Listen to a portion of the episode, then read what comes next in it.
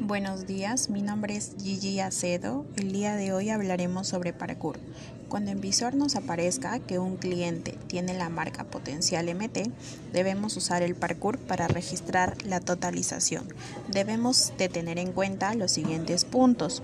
En parkour debemos hacer clic en la sección de Movistar Total para totalizar al cliente, verificar que el cliente no tenga deudas pendientes y que el servicio esté activo.